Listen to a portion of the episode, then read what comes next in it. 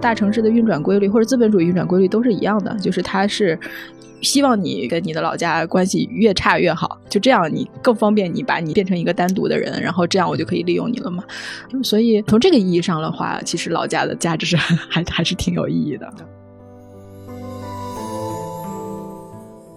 你这个老家的概念，本质上到根儿上可能是一个一个庙或者一个象征，然后背后的那个关系网是在那儿的。到最后，可能一个庙是最重要的，上老家那个实体，包括这些人，可能你只要有联系就可以了。就是以后老家就是一个名为“快乐家族”的微信群。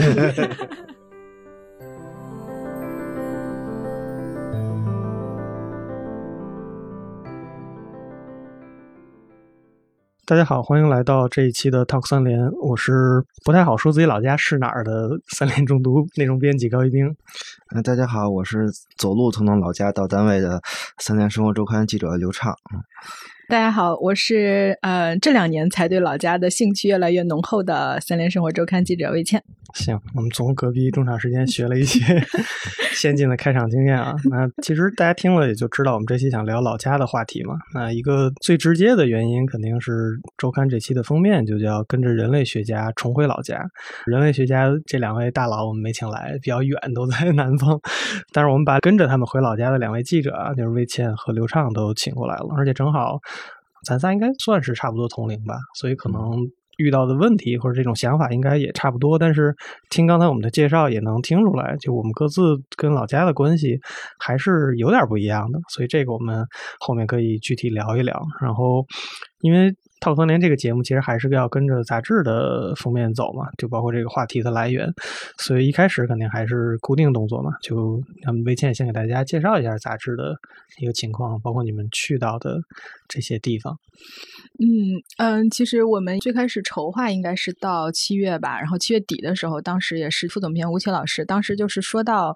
呃，我们之前做那个吴谢宇案的这个题目的时候，他们有一个很明显的发现，就是因为吴谢宇他本身。是那个呃福建莆田人嘛，他的老家是，应该说是他父亲的祖籍地吧。这样，他父亲是先有的，好像嗯。然后当时我们就是发现，他整个在一个报道的过程当中，首先是发现他的家族传承，比如说他母亲那边的整个关系啊，然后他父亲这边的关系啊，对他的人生其实是产生了一个非常他自己都始料未及的那种涟漪的效应的，也不能说直接导致吧，应该说作为他整个人生选择的一个大背景存在在他的生命当中。啊！但是等到呃他自己，比如说当他想去从老家，或者当他在自己的这种面对外部世界发生一个很强烈的碰撞，或者说要踩空的时候的，突然他会发现他没有人支撑他，他的这些祖辈也好，他的父母也好，尤其他的父亲当时不是去世了嘛，所以他这些能跟他产生社会连接的个体，好像突然从他的生命中消失了。那这个时候，他其实呃，因为吴谢宇跟我们年龄其实差不多嘛。对，应该都是同龄。对对，所以当时就是他会。突然会面临一种自己人生进入荒野的感觉，好像你想去求助什么人也没有，你跟大城市里面建立的连接也很微弱。那这个时候人就迷失了。所以我们当时是就是呃，吴奇老师跟王珊老师他们当时去做这个题的时候，他们因为想了解吴谢宇他的老家是哪里的，他的一些背景是什么样的，当时就采访到了。其实我们这两期跟着的两位专家，因为他们都是研究莆田的，在业内比较有名的两位莆田系的哈这样的学。学者啊，所以我记得当时吴老师跟我讲这题的时候，他就说，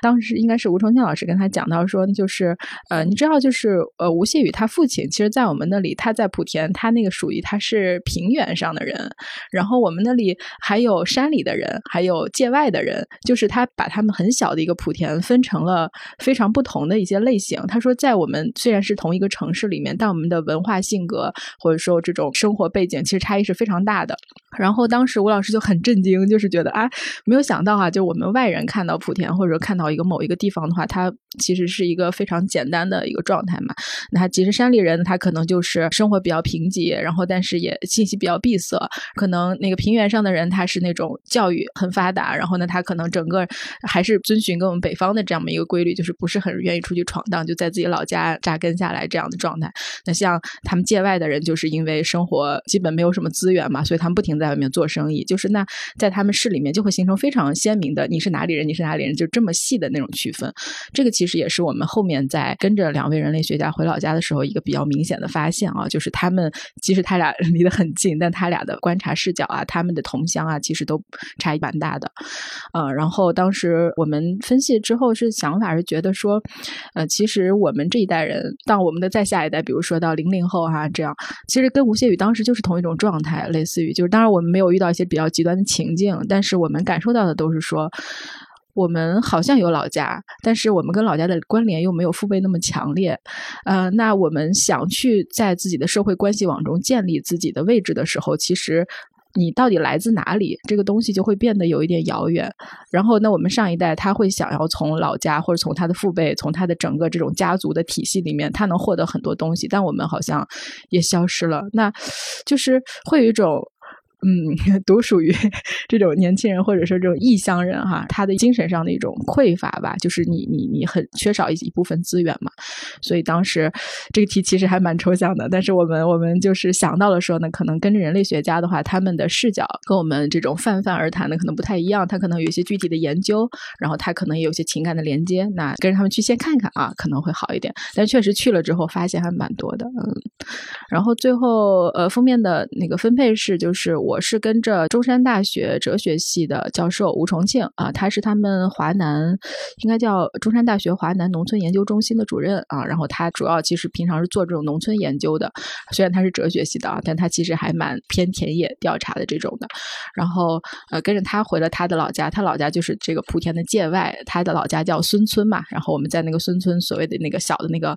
莆田的带头半岛上面游历了一个礼拜啊，有了一些新的发现。然后刘畅老师是跟着。厦门大学历史系的啊郑振满教授，他其实是一个 当时最开始听说这个郑振满老师的时候，就是大家很多人会说他就是一个踏古碑的研究神庙的这种，还挺神奇的。他们呃当时吴老师跟我讲啊，郑郑老师他会跟他学生去田野，然后包里要带着面粉，因为你随时都要把 把那个面粉糊在古碑上面，然后你要扫出那个古碑到底是什么样子。就是他对他们封封面上这位就是哎对对对对，如果大家能看到封面的话，应该可以领略一下郑老师的风采。对 对。他就是嗯，非常的精神啊，然后而且郑老师今年已经快七十岁了啊，但是他其实对他老家的研究啊，然后他跟历史之间的这种连接啊都很紧密。而且刘老师他去的时候正好赶上，就他去比我晚一点，他是赶上那个鬼月去的，就是他们福建的啊，对对，他就是七月整个在在福建可能当地都是相对来说这种祭祀啊都比较兴盛，所以他应该看到了一些跟我看到不太一样的东西啊，就还蛮有意思的。然后后面应该是吴老师又给北京大学人类学系的教授王明明老师做了一个专访啊，这个昨天我们新刊推荐已经发了嘛啊，然后大家想看可以在微信公号上看一看我们当时那个专访，我觉得那个专访还是挺专业的，就是因为他聊了很多关于现代性啊，然后什么传统啊，就是以一些我觉得是非常学术的眼光在分析我们当下人的一些这种社会心态吧，嗯，就基本其实我们这期封面就是这样的一个内容，嗯。听着是挺抽象的，包括我当时看封面说跟着人类学家重回老家，哇！我说这个得肯定写起来很费劲。对，行，那我先从比较简单的开始啊，先先调查一下户口。就刚才我们各自介绍的时候有提到一些关于老家的东西，但具体大家也没说是哪儿，或者说为什么这么说。那我们现在先把它展开说说，从距离最近的。刘畅老师开始，这从家就从老家 就走来上班的人，就是老老家是哪儿的？反正我这老家就是北京本地的嘛，就离着单位比较近，就走路也就十分钟吧。其实就跟北京的这个朋友就有一个可以再多问一点，就是你们家是一直就在北京吗？还是说反正好多代了吧？好多代了，嗯，对，因为就说一个题外话，就原来都说说觉得一说老北京，感觉得是到清末民国那时候才行。嗯嗯。然后就是你现在一琢磨，就如果你是四九年。进城的所谓新北京人，到现在也住了七十多年，也也两三代人了。嗯，反正是比四九年再早，还要还得早嘛。对，那就肯定是。但我原来遇到过最神奇的一个，嗯，印象特深，西四北三条有一老大爷，我们瞎聊天儿，嗯，他说我们才是真正的老北京人。我说为什么？我说应该不都是牛街那些回民嘛，因为他那儿可能不太会动嘛。他说不是，说我们蒙古人，我们是跟着忽必烈进北京的。哦，我一想，对你这住了八百年，再见吧。啊，我老家啊，这样还真是要报户籍地啊，就 是应该报我父亲的户籍地，就是祖籍祖籍啊啊，是啊，山西省呃吕梁市，但吕梁市它是一个地级市，所以哦它下下面会分很多县级市，然后我们的县级市是叫孝义，就是。忠孝节义的这两个字，然后孝义市，应该我爷爷是孝义市下面的一个村，当时他们是有旧城、新城嘛，嗯它是应该叫旧城区的窑上村，窑是那个 就是土窑窑的窑哎，对啊对，窑上村。啊，具体那个，那我就不知道他们那个怎么画户了，反正窑上村人啊，对。然后应该是我父亲他读书的时候就，最后他应该是在离开老家去读大学，然后读完大学之后，他又回到我们当时那个就是还是在孝义市啊，但当时我们是就是已经变成新城区了，想想就离开那个村里，到了孝义市里面，然后爸在那里工作，然后我们就在那里出生，所以应该在我爷爷奶奶还在的时候，我们应该就是。呃基本每周都会回老家，就是回村里啊这样的一个状态，啊、然后再到后面就是啊，我就离开了 孝义，然后又来到了北京，大概是这么一个过程。嗯嗯，对，那你这个其实魏县的这种还是大家可能比较典型的一种感觉，嗯就是可能从父辈或者爷爷奶奶这辈儿就一直在这个地方，可能是在这个城区内会有像你说的，可能从老城区到新城区的这种变化，嗯但不太涉及到说。城市的一个变迁，对就是你提到的这个老家和你从小长大的这个地方，其实还是包括现在会回去的，都还是一个地方。对对对，其实是一个地方，啊，对对，包括可能像我这么问，或者别人可能去跟你头一回见面啊，或者什么问说你老家是哪儿的，你会报的这个地方，可能都会说是，嗯对对就这个是没什么变化。对，可能大部分人面临的这种老家的感觉也是这样。嗯嗯到我自己了，我是为啥说我是一个产地不清的人呢？对吧？这山西、北京产地不清，我这个现象可能到现在不太普遍，就其实有点接近于像你说的现在的年轻人，包括我看魏倩写去跟那个吴老师的儿子，啊他那个自我介绍也很有意思，说我是一个。出生在广东，会说贵州话的福建人，还是对这这种感觉叠了好多。我其实也有点像，就是我自己，比如说人问你是哪儿人，我可能就说我是河北人。啊，但是你要说按照刚才那个标准，说你的这个祖籍是哪儿，我就按我父亲和我爷爷的这个老家，如果这么说的话，是衡水。但我又没有回去过衡水，就是那个地方对我来说是一个，嗯，你很难在个人经历上产生连接的地方，因为你完全没有生活经验，所有的东西都是听来的。我自己长大的地方呢，又是在涿州，就是前一阵水灾的那个地方。但是涿州的特殊性是在于，它当地其实我们又不是当地人，涿州除了当地的这个就所谓老涿州人，他本地人之外，有大量的人口是各种种植单位或者工厂，他在涿州，所以很多都是像我们那个院儿是一个相当于工厂在那边的家属院儿，天南海北哪儿的人都有。我父母其实也都是，比如毕业分配啊，或者当时建厂从像我妈他们家就是从东北，当时这种老工业基地要调人过来建厂，他们就过来了。然后他们当时去东北也不是直接就在东北出生，也是从别的地儿过去，就完全是一个很移民的小社会。然后在那儿可能长到十几岁，然后家里人又去了浙江，相当于我的初中、高中都是在浙江度过的。就你的前面上大学的这段生活之前又被分开了两半儿，所以你这个就觉得好像我说我是河北人，但我又没办法把中间在浙江生活那十几年对我的影响完全摘掉。你说我跟那儿没有那么深的连接吗？也不太可能。我很多，尤其是像你从中学时代慢慢建立起来的这种友谊或者朋友，这个其实连接挺深的。但是他们又在浙江，你感觉跟你有连接又有点虚，就是那种感觉。但是我们家老人又一直在北京，就这就弄得 特别奇怪。我又又感觉说我没有那个自信，或者也完全不可能说我自己就是一个北京孩子或者什么。但是你又觉得好像这个城市跟你也是有比较深的连接的，所以就变成了说我可能没办法一下说明白我是一个就我的老家是哪儿，而且。这个可能就会涉及到另外一个下面去聊的话题，就是什么样的是一个老家？就这个老家的标准是什么？它到底是一个情感上的需求，还是说是一个固定的城市，或者是说有一些人在哪儿，是老人在这个地方，他就算你的老家了，还是怎么样的？嗯，就是我们之前其实，在岛屿里面也写到这个问题嘛，就是说，其实是这两年，应该说是就是近四十年，它整个中国这种我们所谓的人口流动啊，或者说咱们也能叫就是 离土离乡哈、就是做这种，包括您像您父母说出去工作，然后很多人，我之前我采访的时候，他们呃大大量的是就是读书啊，就留在这个城市的，这个是我觉得占比是很高的。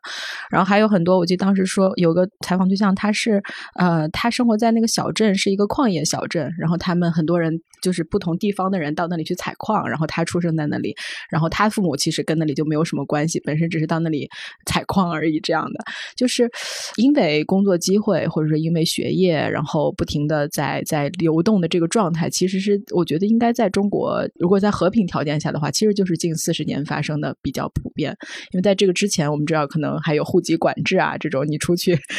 游历那可能就是盲流给人抓起来了啊，在之前呢，可能就是费孝通所说那种很乡土的中国，就是大家的一辈子就生活在那个村里面，然后大家的人际关系网都非常的紧密。因为像我跟着的那个呃人类学家就是吴崇敬老师，他当时最开始做他们村里的叫通婚圈的调查嘛，他们为什么要做通婚圈？一开始是这样想，是因为他发现这些就是从外面嫁进来的女人，包括女人的流动啊，这个其实是村里面流动性最大的群体。然后只有他们，比如他自己出生就在孙村，他永一直在孙村待着，直到他上初中，到了他们另外一个村，到高中他到了外面，这样一个过程，在前面的十几年里面，他都在他那个小村里面，他村里面的外来人只有这些嫁进来流出去的女人，就是我觉得大部分情况下，其实对我们就这一代的个体来说，包括像高老师你这种经验，就是说这是应该是前所未有的。所以大家会有一种突然迷茫，我老家是哪里？怎么定义老家这种问题？对，确实是因为你像之前，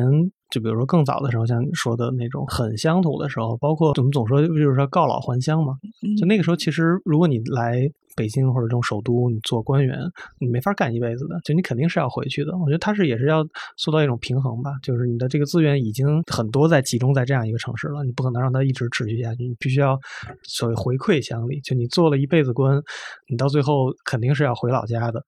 然后，如果你有这样一个预想的话，你就会说，我要把很多东西在我之前的这个生涯当中就要去回归乡里，比如说我要去给村子里面去建这种书院，或者要干嘛的，因为我知道我最后有一天要养老回去的。如果不对这个老家好一点，回去这 养老生活过，这个回去招人骂，这不行。对对。但现在好像这种东西被其实是有点打破了，就感觉我们这个老家，就还是回到刚才那个问题嘛，就我们怎么定义老家？就是现在可能会。提到说，是不是你过年回去的那个地方啊才是老家？但是你说过年回去，他的那个点又是什么呢？是我只是说回去看看老人吗？还是什么？就这种感觉还是挺不一样的。但是还有一个断裂嘛，就是你建国以后大量人口迁徙要工人嘛，你这些工人把他迁到了城市，这形成城市人口嘛。那这些人其实像您父辈、祖辈，可能以后就不会再回到农村老家去养老了。然后包括他们对老家的讲述，可能到他们那一代再上一辈就断了。你不会像比如说像我这次去福建，那他们一聊起来，那就明代去了。这这种断裂在北方是很少，三代往上其实都很难，就是到曾祖那辈儿就说不清了，你没法说了。就这个记忆，其实尤其是那个时代的移民之后，我觉得还是很多就把很多人都给连根拔起了，然后从在城市里形成一个新的群体。在那个时候，我觉得有一部分人是这样的。对，福建前一阵看那个是是哪儿发的？就是谢冕写了一个文章，写他去晚年去见冰心。嗯嗯嗯，老太太九十了，然后。谢冕说：“我们家都姓谢嘛，然后是长乐的谢家。嗯嗯嗯嗯。然后冰心直接问的说：‘你们那个堂号是什么？’嗯嗯嗯。然后谢敏想了半天说：‘好像印象中小时候家里那个灯笼上挂的是那个叫宝树堂。’他说：‘啊，我们家应该是宝树堂。’说冰心就直接跟他回了一个说：‘我们家也是。’宝树堂，然后直接就念的那个“非谢家之宝树，仅供世之芳邻”。所以后来给他提了一个照片嘛，其他人写的都是什么同治，然后到他这儿写了，说给你犹豫了一下，写的是同宗。我感觉他的那种连接还是非常强的。但你要说这套语系放到现在，你看最多会说啊，我们都姓高啊，五百年时间没了，就最多最多到这儿了。就你哪怕是真的。有可能是真的会有按照那种传统里面是有连接的，你可能真的跟他老家是一个地儿，然后没准倒几辈儿就是能有这种东西，但你其实是完全不知道，而且这个东西对你来说也没有没有什么用了。对就是说这个老家或者是老家这些人对我们来说，好像这部分东西是有点缺失。嗯，包括像你们这次回去说提到他那种很多当地人这种宗族啊或者什么的，或者我们是觉得为什么我们觉得老家或者老家的人没用，或者说给我们带来的是一些可能偏压力的东西了，但是为什么对于他们来说是有用？就是这个老家。吸引人的点，或者他能给你提供的什么，包括可能之前我们上次聊职业那个也提到嘛，比如说如果你要留在老家工作，他可能会给你带来什么？就是从你个人的这种体验上，觉得有哪些？我觉得如果在老家工作，那这个那那好处那可太多了，因为其实我不知道你有没有听过一种说法，就是嗯其实我们现在看起来。大家已经城市化，基本完成了哈，但是实际上，呃，中国还是个大农村啊，有这么一种说法。但实际上，就是我觉得可能在我们北上广这种城市里面，因为它吸纳了大量的不同地区的人，嗯，它可能这样的意志性还强烈一点。但我觉得再小一点，比如说像我们那种地级市、县级市，其实它就是，我觉得是我爷爷的生活的那个农村的一个一个升升级而已。嗯对对，所以大家我印象特别深，就是比如说我爸他平常，呃，因为他是老师嘛，那他平常他就会说啊，我的同学，学生哎，我的学生，嗯。然后就是啊，我给我学生打个电话，问他有个什么什么什么事儿啊，然后说，比如说我们要去看医生，比如我妈妈要去医院看医生，我爸说啊，我有个同学是什么医院的那个什么主任，我去给你找他，这样就是在他们的大脑里面，人际关系网是这样嗯建立起来的，就都不用说是这种大事儿，什么上学、就医这种事儿，可能小一点就是说，呃，我爸家里面我们家水管漏了，我们如果是我，我在北京，我会打电话找物业，嗯，然后我爸是想是，谁家会修水管来着？哪个学生是真是哪个什么？比如我们村里面谁谁认识的，有没有会修水管？他是这样想问题的，就嗯他的逻辑还是建立在旧的那种逻辑上面，所以我觉得还挺幸福的。其实那样的话，就是你感觉自己像一个蜘蛛一样爬在网的中心，然后你能触及到所有的人，你想干啥都能找着人，而且如果你在关键的 部位有人的话，那那就太好了，是吧？你可能比如说什么，就像我们刚刚说学校、医院，他们的那种，我觉得是一种跟我们现在在城市生活另外的一种呃思维模式，所以是如果你留在那里并且融入其中的话，是很舒服的。但是对于我个人来说，其实我这两年对老家产生兴趣的一个原因是，我应该是在读研的时候发现了一个很神奇的网站，叫中国县志网，就是你可以在上、县县县志啊啊，对，你可以在上面找到中国所有县的县志，而且很便宜，就是它是那种电子版，可能哦十元。十五元就可以买到一本，然后我就在那里找到了我老家的可能八十年代的限制、九零年的限制，然后还有包括他们连零零年之后重修的，就是从里面可以找到很多很有意思的东西，包括这个地方是怎么来的，然后比如我们方言是怎么回事儿，然后这些吃的是怎么回事儿。就当你变成一个局外人的时候，再去看那些东西，就觉得很好玩。然后我当时还把那种就是里面涉及到，就是我们那里是吃面食的嘛，就是它它会涉及到什么，比如说某地啊，它有各种各样的面试他列了一个清单，然后是他那个做那种研究的，然后我拍了给我爸，我说你看人家还有这么多你不会做的，然后他其实是我觉得应该是在变成一个挖掘的那种学术研究兴趣一样，不停的在看那个东西，而且其实看那种呃他那种讲述的过程，因为我们那是一个煤炭城市嘛，所以呃看那个讲述的过程，你会发现哦你自己是处在这个历史的某一个节点上面，你的父辈是怎么回事儿，就是好像我觉得是到了外面，包括年纪更大一点的时候，你会对这种东西的兴趣比以前更深了。然后像因为我爸他是一个非常爱讲宗族故事的人，就是可能在他上大学的时候，他也产生过这种兴趣。那他当时就在村里面确实做过一些调查，他知道，呃，你们说三辈以上不知道啊，就是我知道哦，我还我还知道我爷爷的爷爷的爷爷叫什么名字，都是我爸调查出来的，可能族谱都没有了，但他会找到那个人，他到底是怎么回事，找村里面的老人讲一下他的故事之类的，所以。可能因为我爸是一个比较传统的人，所以我会给人一种很强烈的，你要在宗族里面 找到你位置的，把自己列到那个里面的那种感觉。所以我觉得，呃，以前听他讲这些东西吧，就有点烦人。他他会一直说，一直说，给你讲那些啊什么你的什么你的爷爷的爷爷，然后什么你爷爷的兄弟之类，他们怎么回事这些故事。但是我觉得现在，当你把那个过往的历史跟个人史、跟家族史联系在一起之后，其实会变得，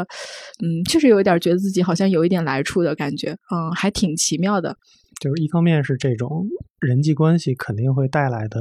可以说是优势吧。然后，如果你能适应那套游戏规则，可能你会在老家，或者哪怕你不在老家，但是你可以很很便捷的利用这部分给你带来的这个资源。然后，另外一方面可能是觉得这种情感上的连接。就是相当于你个人的生活经历、成长过程，跟一个可能更大的一个叙事能产生一点关联，可能某些程度上对你来说也是一个归属感的一个来源吧。对对，刘畅有这种同样的感觉。嗯，一个是你比如在这北京这种城市，你虽然是土生土长的，但是你不会说掌握它这个城市的全部。可能某一片儿，对吧？对，就比如说，或者是就是你的感觉，其实这还是相当于我我我自己感觉，就是对于你来说，这还是一个大县城。比如说，我上大学之前，因为我上大学了，就上外地上学去了。但是上大学之前，因为我自己的户口在东城，嗯，我的学校都在东城，然后我家在朝阳，反正就这两个地儿嘛。然后我自己亲戚家，除了我爸那边，就亲戚在丰台。然后剩下的也在朝阳，这反正就是大部分都在国贸以北，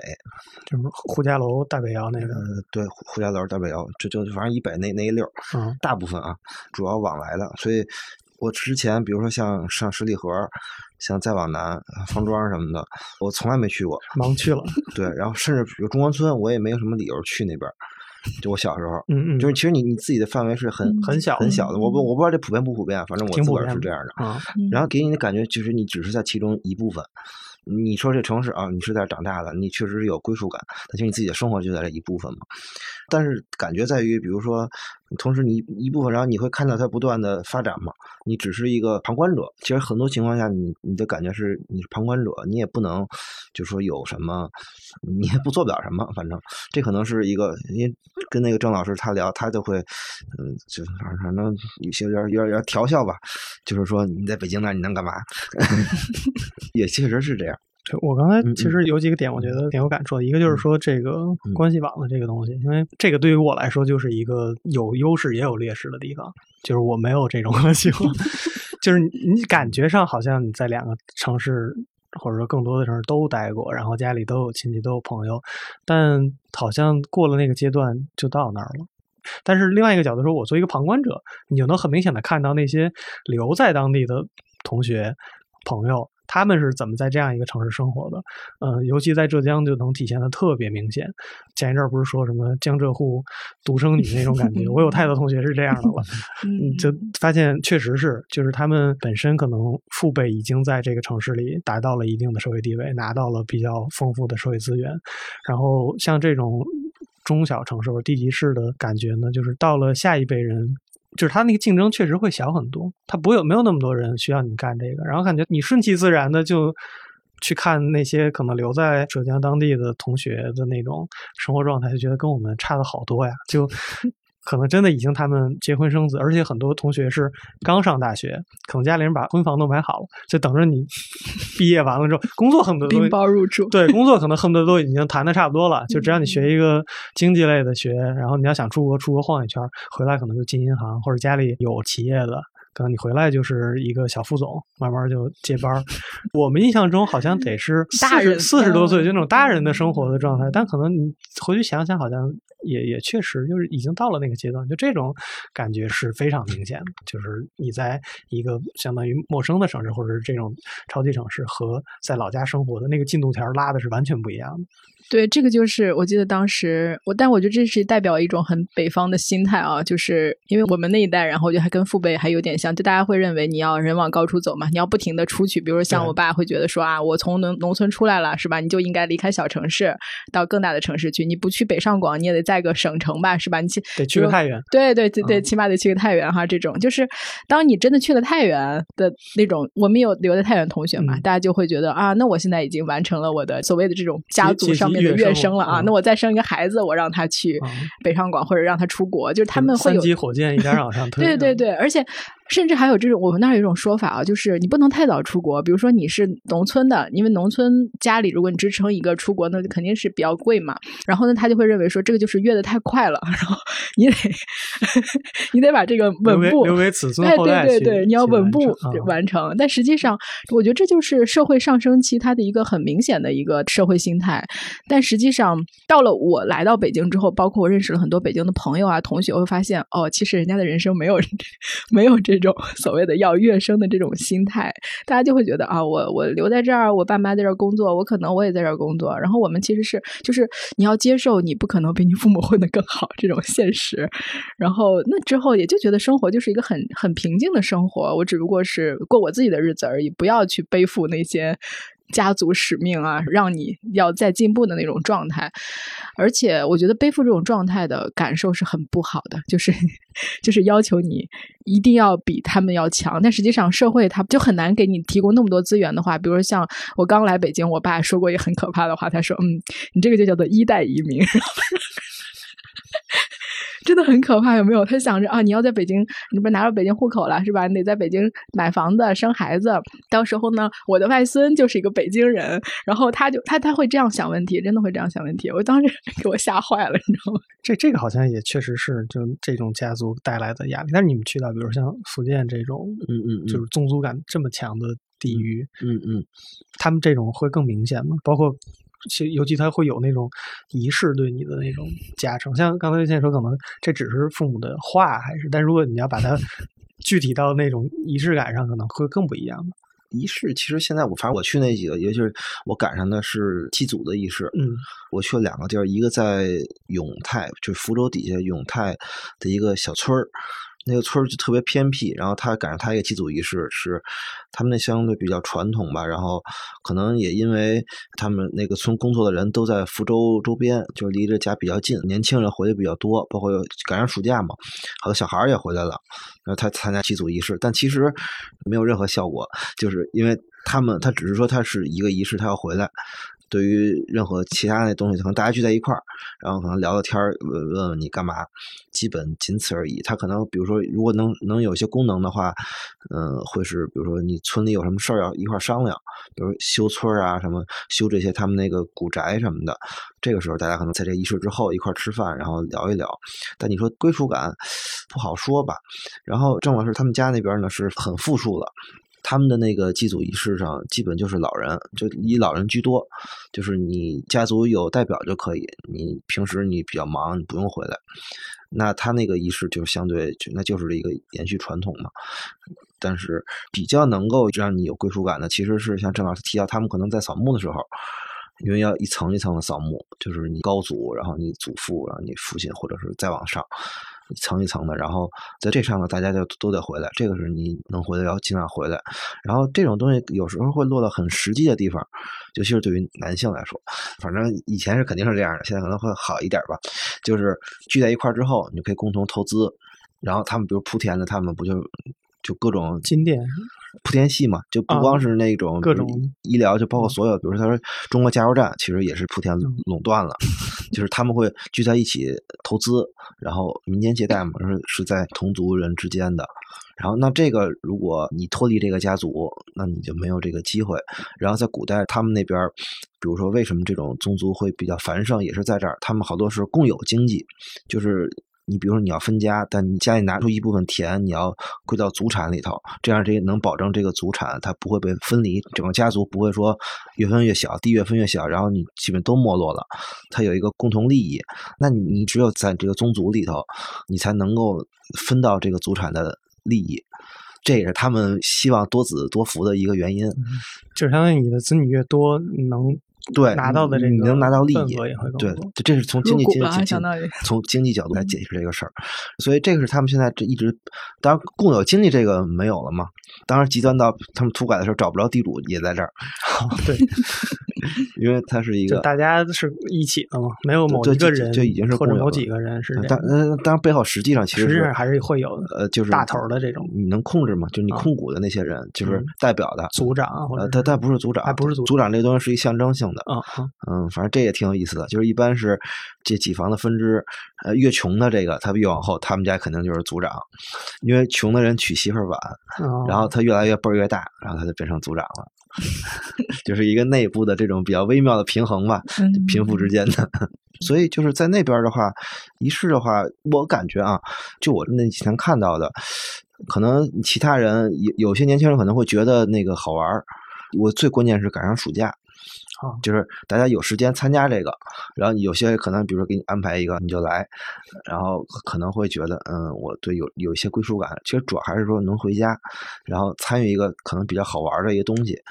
他那个感觉状态，就比如说，跟你去看场戏，本质上没什么太大区别。然后那个你还能稍微参与一下，其实也应该就如此。就日常的这种影响，可能就是在在在这个层面上。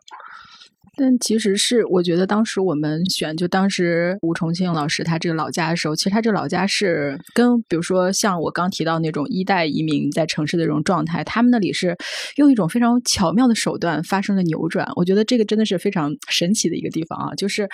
呃，首先他那里叫界外嘛，他那个界指的是叫，就是应该在清朝的时候，就清中期，当时要打郑成功，然后他郑成功他们把台湾占了嘛，然后他其实把莆田沿海的一些半岛跟群岛，其实也。归属在他之内了，然后他可能就是不停的袭扰这些地方，从这些拿资源嘛。然后所以当时清朝就为了打他，就把这边相当于是坚壁清野了吧？就是他以他们那个莆田中部的一个地方，一个叫笔架山吧，他应该叫就是笔架山那个地方为界，他就几米建一个界墙，把所有的人从界外迁到界内去，就这地方就啥都没有了。战略缓冲区。对对对，哎对。所以那这他这样，其实这个政策其实延续到就是郑成功打下来之后，这个就复界了，大家就回来了。但是这个“界外”这个词就永远留下来了，就在他们当地就变成一个，就是因为那个地方一看就是啥都没有的地方，而且你想，它不停的被这种军事的力量啊，这种政治力量抹来抹去，抹来抹去，所以那里没有什么任何历史。然后它那里的那个呃，虽然有很多海啊，然后但是没有什么降水，然后土地资源也很贫乏，就是所以“界外”就在莆田就是一个很穷的代名词，而且没有文化的代名词。这样，但是他们那里的人呢，因为很穷，所以所以发。就是，那你肯定种地是不可能满足你的日常生活了，那他就必必须说，我就是要出去，可能要去当货郎，比如说我去贩私盐，然后我要把就是海边的盐卖到莆田市里面去，这样来回当这种货郎市场就形成了嘛。他可能除了当货郎之外，他还需要说，我呃，比如说家里生了三个儿子，我必须得派一个儿子出去，因为他在家里就是吃饭嘛，然后就是早点就把他给送出去，让他去师傅家的饭，然后他让他学一门手艺，他可能很多人就会学什么打那个石头啦。呃，做这种木材啦，就这种，慢慢的就有一个匠人的这种副业，所以他长期的这种传统，最后就在他们那里形成了一种人不可能留在土地上，永远要往外走的这样一种心理习惯。他所以到了八十年代的时候，他们那里就兴起了一种叫打金的这个行业，就是说打金就是跟打石头意思一样，就是做黄金首饰加工。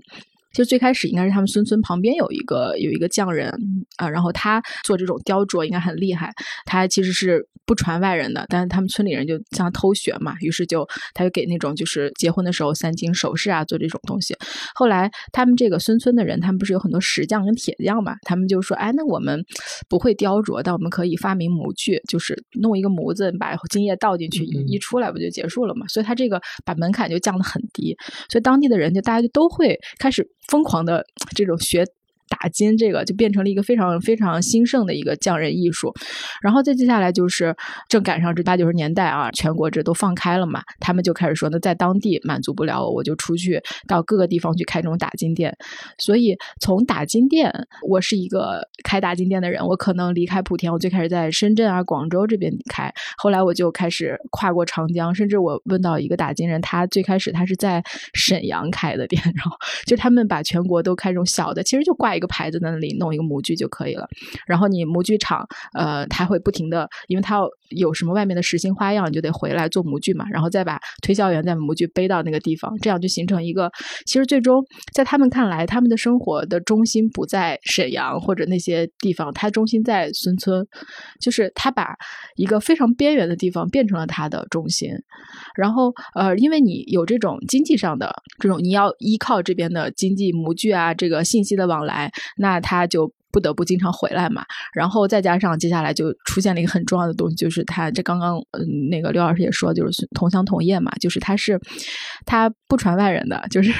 我出去了，然后呃我出去是跟谁学呢？比如跟我的姻亲，就跟姐夫，然后跟我的哥哥啊，然后就这些人，他们已经出去了。他去了那个店里之后，因为我们是亲戚，所以我们。互相之间的这种是没有什么技术上的遮掩的，就是我非常勤勤恳恳的教我的妹夫，然后一旦你学会了，我自己出钱让你自己再去开一个店。然后他可能他在沈阳，我当时一个采访者啊，他跟他的姐夫在呃沈阳学了手艺，然后他学了一年之后，他就回家娶了媳妇儿，然后他带他媳妇儿去了四川达州。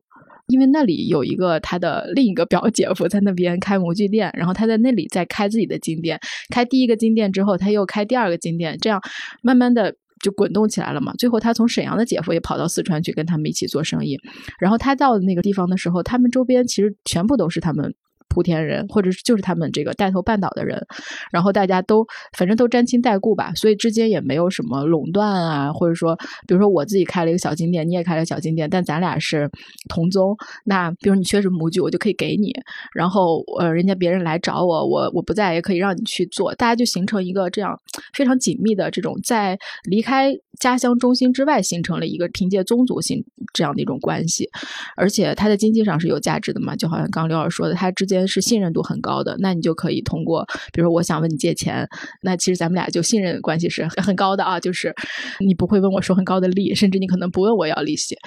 最后。就是由于这个宗族产生了经济关系，经济关系又影响到宗族，所以他们最后，他当时吴老师把这个影响，他说叫同乡同业，他是建立在他们这种啊人际关系和经济关系形成了一个紧密的互嵌，就是你最后谁也离不开谁。那如果你的经济、你的人生都建立在你的宗族给你带来的利益上的话，那你回老家是很必然的事情。而且在他们看来，嗯，老家这个东西对你的人生或者说对你下一步的经济是有。有有影响的，那我呃外面的这些什么，比如说我在外面做生意认识那些人，那都是外人。我只有回去，这些人是跟我是真正自己人。那我们呃之间，我在自己人面前是不能丢面子的。那我就得回家去盖房子，然后回家给家里做公益，然后可能要参与家族的这种仪式活动。就是他最后这个东西就完全滚动起来了。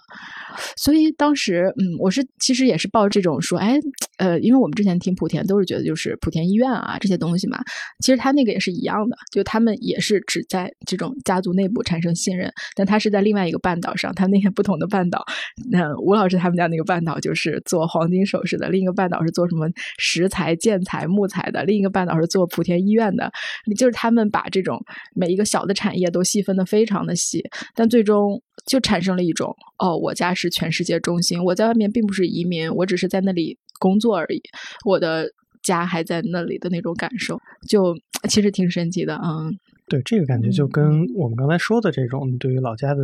依赖的程度是完全不一样的，就可能我们对于老家可能就是更多的是人情啊这种的感觉，但是像你们俩去的这个地方，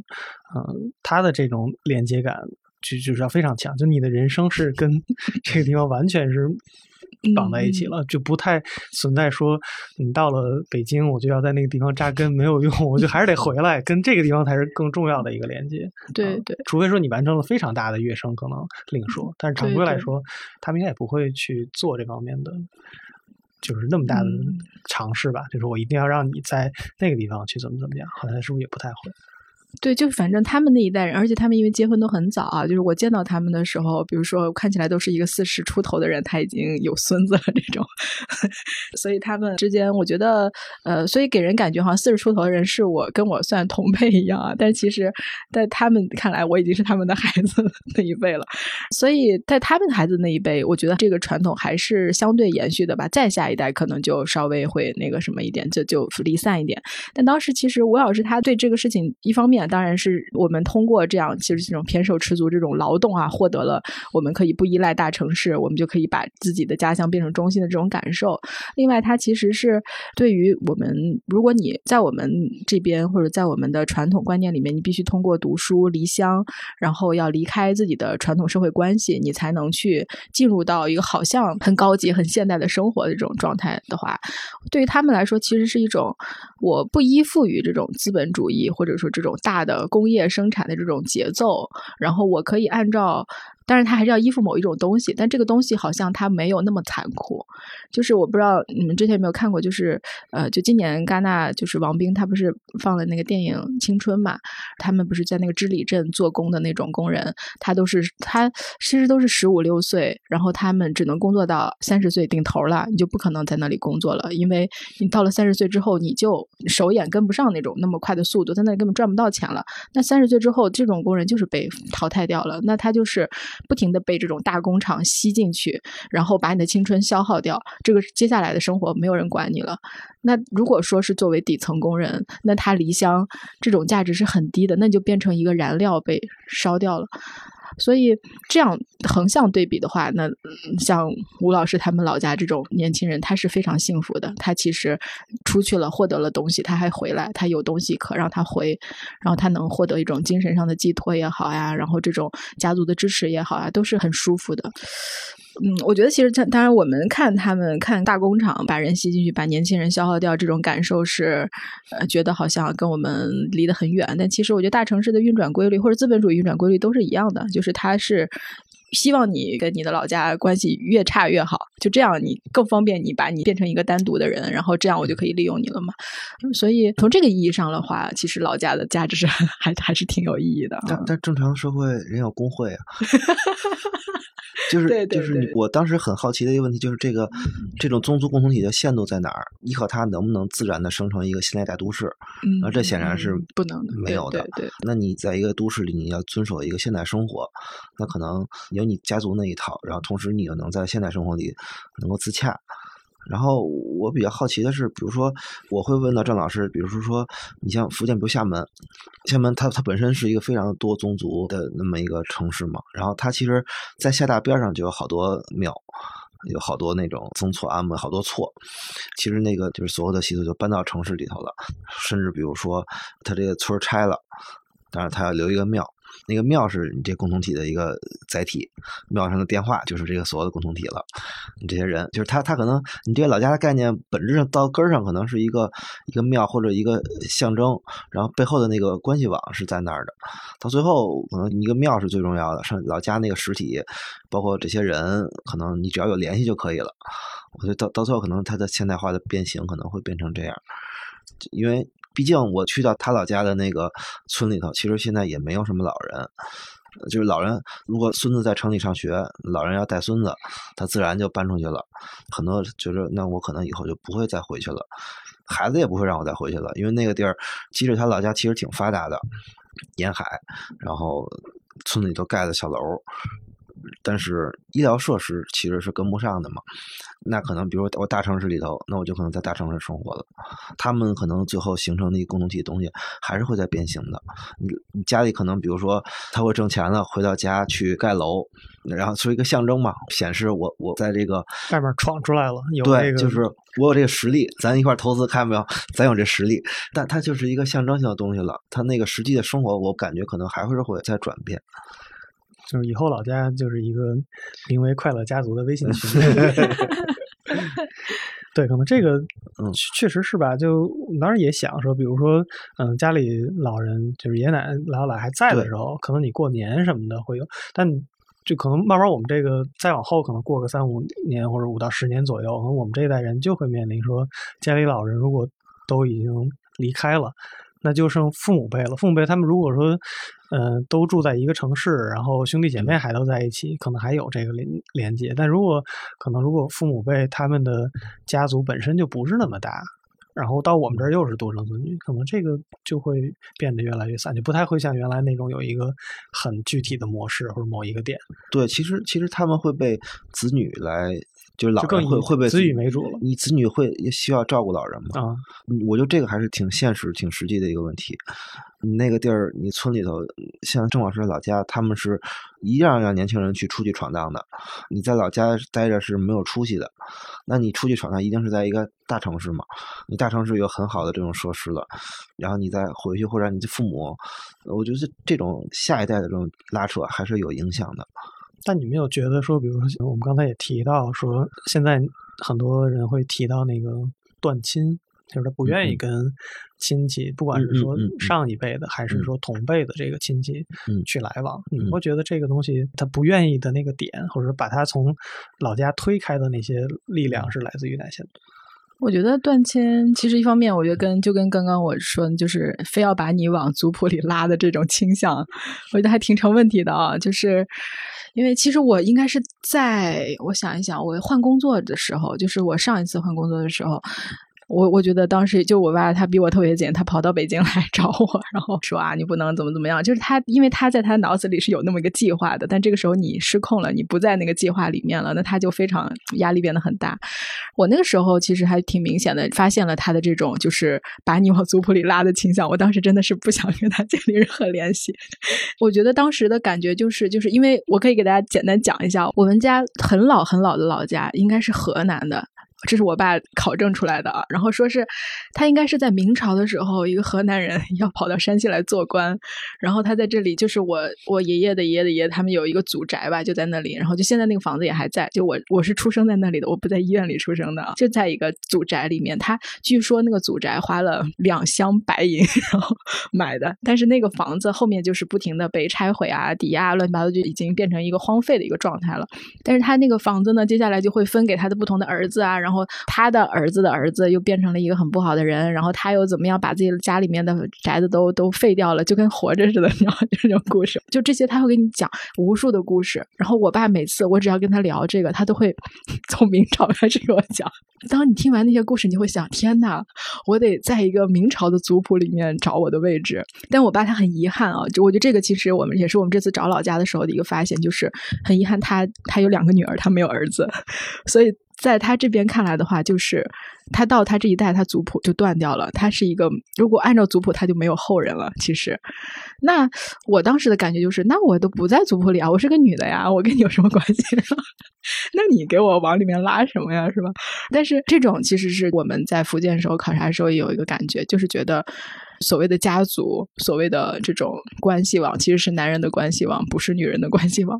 所以我发现，其实当现代的。城市里面其实是女性更想断亲，大家更不愿意跟那个建立联系，因为那个连接就是那个所谓的宗族网，其实是给你太多对，不可能给你带来更多的好处，然后或者说给你更多的支持，它反而是给你带来很多的压力，要求你，比如说像我们，我当时我应该是在读研的时候，比如他们让我相亲，他们就会找老家家的人跟你相亲，是这种也很多啊，是吧？就是想让你再进入那个网络里面，然后给你介绍谁家亲戚谁家亲戚什么的儿子。之类这种关系，就是那我觉得，如果我是一个在都市里面建立了自己生活的女性的话，我觉得这个很扯，是吧？我我离你越远越好。父母会有一个理由，就觉得这样知根知底儿，对吧？因为我们都很熟悉这种感觉。对对，所以我我我感觉就是我看到的网上说断亲的，其实女性还是居多。嗯，就大家可能对那个东西更加的 所谓的父权制的那种结构哈，给大家更更警惕吧。所以，相当于还是在一个新的社会关系网里面，大家找到了就是能替代那种老家能带给你的，不管是资源上的分配，还是说这种情感连接。比如说，我跟我的室友或者同事，可能那种关系的感觉会比在老家跟亲戚的感觉可能会会更更纯粹一些，从某些程度上。嗯嗯。最后再聊一个吧，我觉得这个可能也比较有意思，就是可能魏倩会更能说一些吧，就是每全场唯一外地人是吧？是，就我俩确实这不太典型。就是你现在在生活的这种城市里面，你自己或者说你看到的朋友也好，大家是怎么去建立跟老家的这种连接的？不管是说主动的、被动的、想要的、不想要的。比如说你自己，你现在说对老家开始有点兴趣，会觉得会有哪些地方是能让你，比如在北京生活的时候是有连接的？比如说。我我能想到的，比如说吃的算一个吗？可能这种饮食上的连接会更强。吃的肯定是算，因为我疫情期间开始了自己的一个厨房打造之路，然后最终就发现做面食真的很方便、很很快捷，而且就是山西面食真的好吃。对，大家可以到我家吃刀削面。然后因为我们做面食有很多种工具，做而且还能做很多东西嘛，对，比较丰富。对对对，就很多工具。然后我的一个呃算是同乡，他是个太原人，也是。是后面的一个前同事啊，我当时的，就是大家知道他是太原人之后，突然我俩之间的关系就变得比较密切了，可能呃大家之间能聊一点山西的问题啊、山西的事儿之类的。有一天，他突然问我说：“而且你家里面有没有？”乒乓球拍，然后你知道你们知道乒乓球拍是什么吗？是做那波鱼的吗？对对对，就是就是一个像乒乓球拍一样的一个扁的那个东西。然后我说我家还真有，就我妈给我寄的。还有就是什么，我们做那个，我们有一种叫擦尖的一种面，它也要一个专门的工具。然后就是，所以我家厨房里现在很多这种工具，我就觉得打造了一个山西人的厨房。然后嗯，这种感觉还蛮好的，尤其是你就是吃山西饭的时候啊，就觉得自己还是。本质上，我是一个山西人，这种感觉，嗯，然后。另外就是，我觉得跟老家确实像这种，到了外面的时候，其实你会更愿意想自己的老家。就是包括你看，我记得上一次应该是邢老师吧，过来跟我说：“微信是山西的吗？”我给你问你一下你们那边的情况，因为他要去做那个就是地理中国的考察嘛。因为你在山西的时候，其实你这种划分是不不是很明显，大家都一样的人嘛。你到了外面，可能你就会呃一突然意识到，比如说我是北方人，我是哪里人？比如尤其这次去福建，这个就太明显了，就他们那里的文化水土。土呃生活状态，然后他们的饮食跟我差异太大了，所以对我的冲击是很大的。就是我觉得人，你只有走到外面的世界，你才会想自己有老家，你才会想回顾老家的问题，想自己的来处啊，自己的定位这个问题。同时，但其实我觉得老家应该算是提供了一种解答吧。就是当你遇到这种所谓的精神困顿的时候啊，然后你你可能能给你提供一种解释，但是肯定不是唯一的解释。我觉得像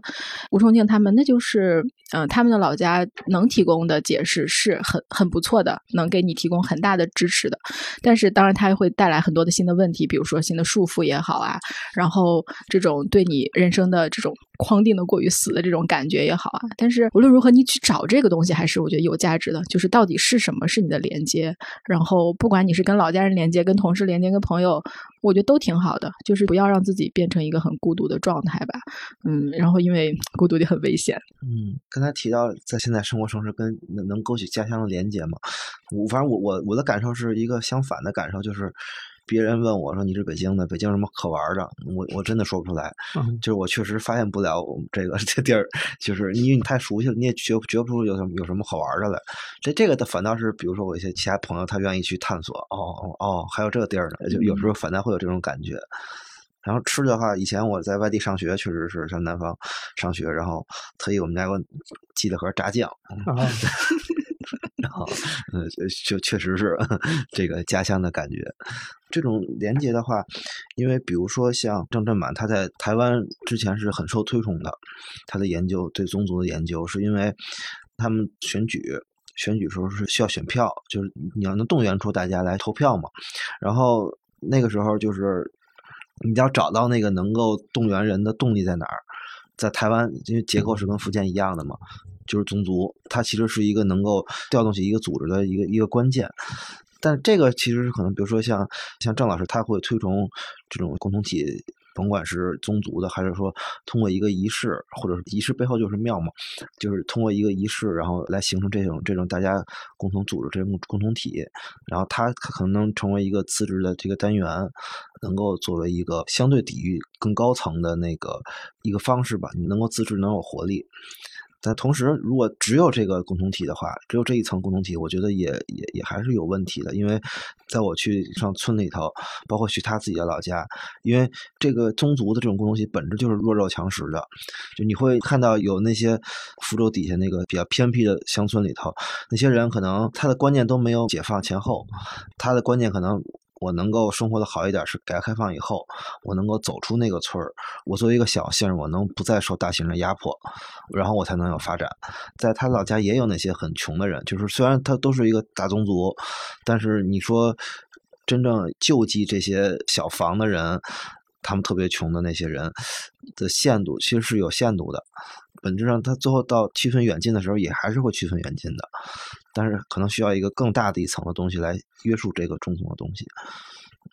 好，那其实我们今天聊了不少关于老家的话题，有我们仨各自的这个经历，那也有两位记者这次去福建，跟着两位人类学者在他们的这个家乡看到的。